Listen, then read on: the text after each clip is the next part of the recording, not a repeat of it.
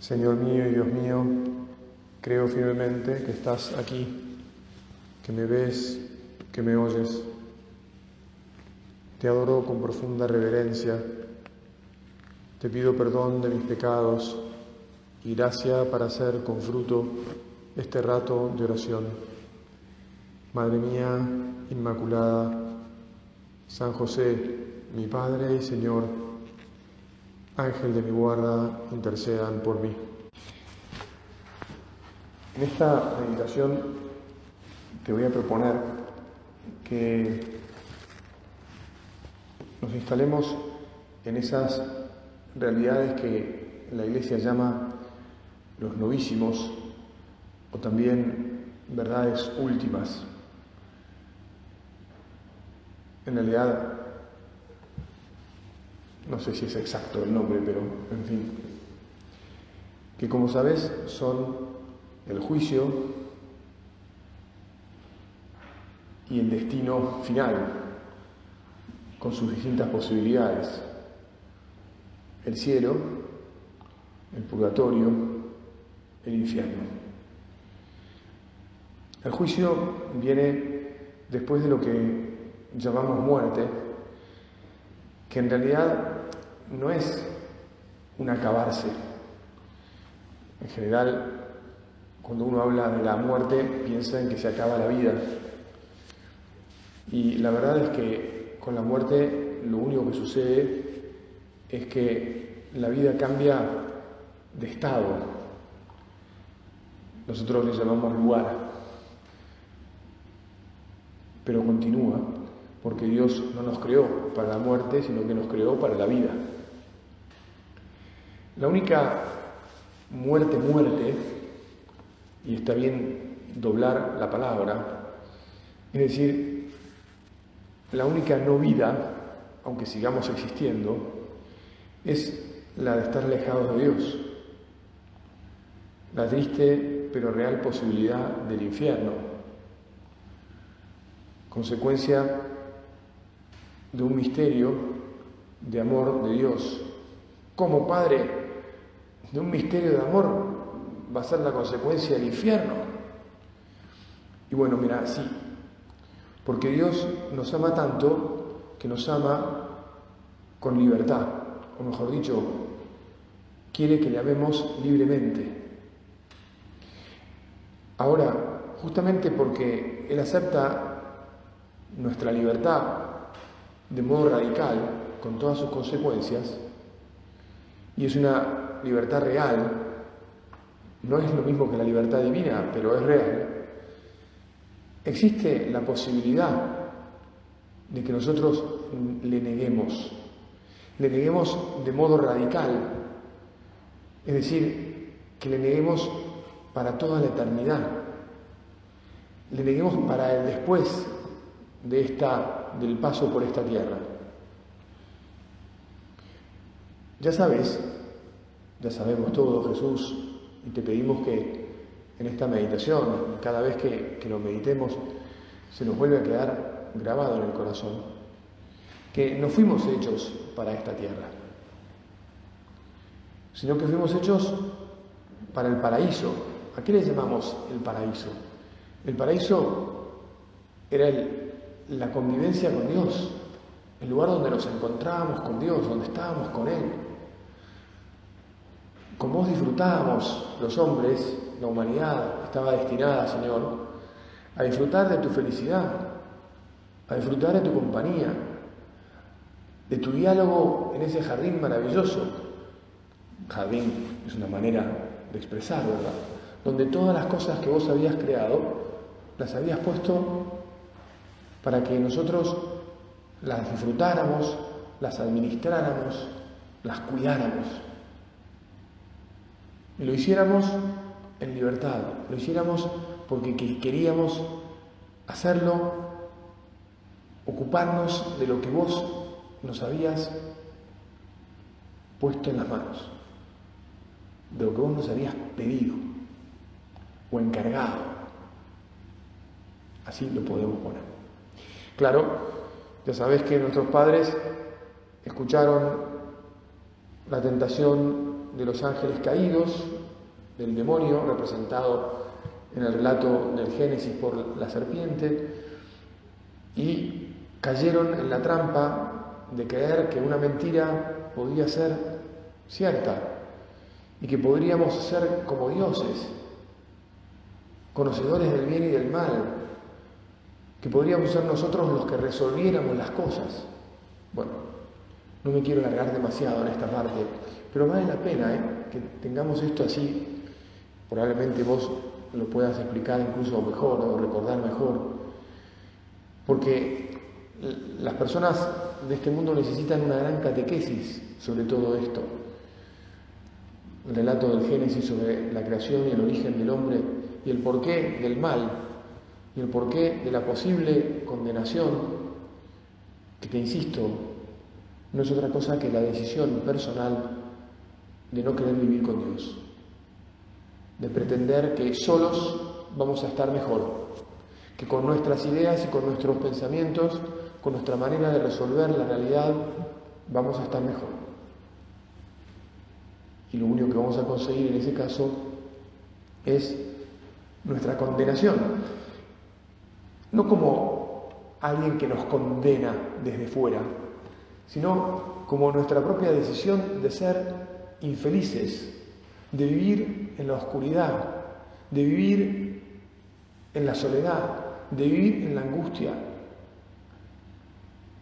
de vivir en todo aquello que suponga el mal, el odio, el frío o el calor, agobiantes, lo que sea. Fíjate que utilizo estas palabras, estas figuras humanas de, cosas que rechazamos, ¿no? Me estoy muriendo de frío me estoy muriendo de calor, porque las palabras se me quedan cortas, porque una eternidad sin Dios, una eternidad sin amor, es algo que no admite descripción. Tanto que, como te acordás, así como del cielo San Pablo dice, ni ojo vio, ni oído yo, ni pasó jamás por mente de hombre alguna las cosas que Dios tiene preparadas para aquellos que le aman. Si lo parafraseamos, también podemos decir, ni ojo vio, ni oído yo, ni jamás pasó por mente de hombre alguno las cosas que hay para aquellos que rechazan a Dios, pero no porque Dios se las preparó, sino porque ellos eligieron eso. Señor, apártanos de eso. Apártanos de todo mal. Por favor, apiádate de nosotros y hace que siempre levantemos nuestros ojos a vos, que te miremos con calma, que te miremos con amor, que te pidamos perdón hasta de las faltas más pequeñas, porque queremos estar pegados a vos. Queremos estar estampillados, si te vale la imagen, a tu corazón y no separarnos, separarnos nunca de vos. Queremos compartir con vos y con todos aquellos que te aman la eternidad. Entonces, esta muerte que no es muerte, ese día en el que se acabará nuestro paso terreno, nuestro paso por esta destierro. ¿Te acordás al rezar la salve? Decimos que estamos desterrados en un valle de lágrimas. Este mundo que es tan lindo, y es verdad, ¿no? porque guarda los reflejos del paraíso y que nosotros nos aferramos a Él y, hay tantas cosas maravillosas porque todas las hizo Dios. Pero así todo, cuando nos damos cuenta de lo que es vivir con Dios, y esto no es otra cosa que un destierro, y un valle, un destierro en un valle de lágrimas. Es un destierro, volviendo a, lo que decíamos hoy temprano, un destierro en el hacer, porque nos hemos olvidado del ser.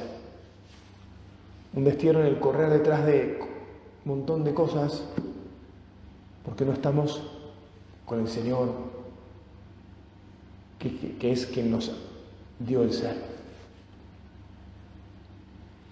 Bueno, entonces te decía, la muerte no le tenemos que, a la muerte no le tenemos que tener ningún miedo.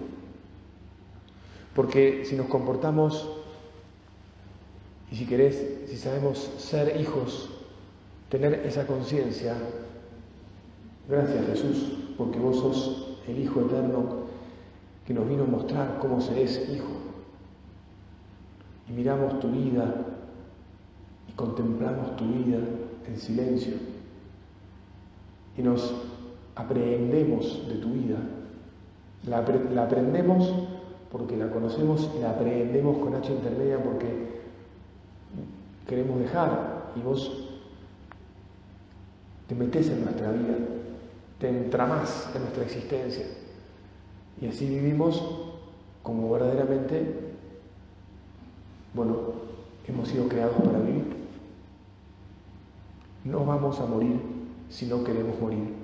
Simplemente nos vamos a mudar. Y no solo nos vamos a mudar, sino que nos vamos a mudar en paz, felices, contentísimos.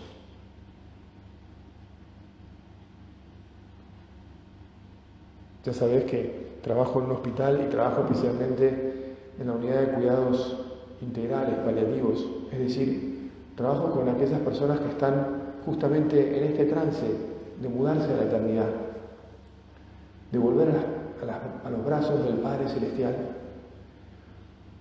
Y cuanto más los enfermos están unidos al Señor, más los veo partir felices, conscientemente en paz, conscientemente alegres del paso que van a dar, aun cuando también tengan, porque no lo vamos a negar, cierta pena de dejar a los seres queridos aquí. Pero te diría, y creo que vos también sos consciente de esto, más sufren no los que se mueren, sino los que se quedan, ¿verdad?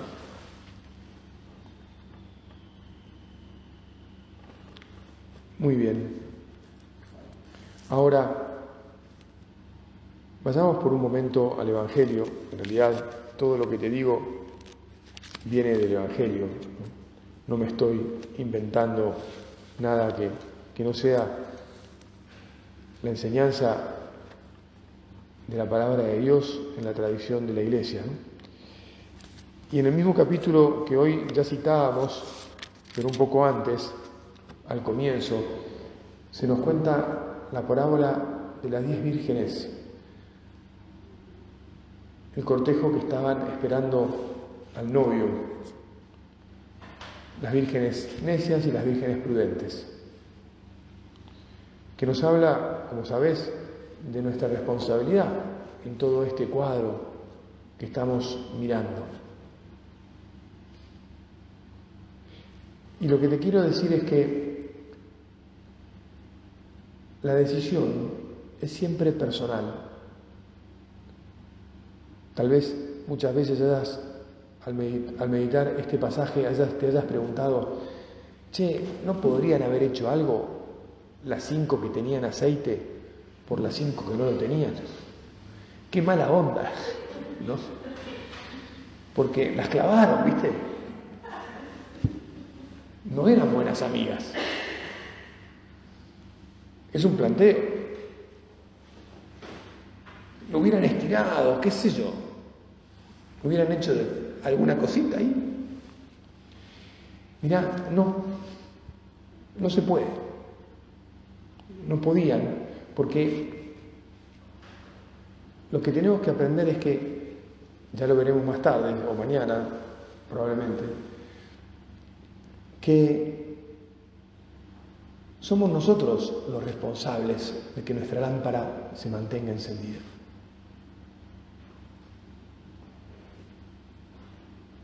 Cada uno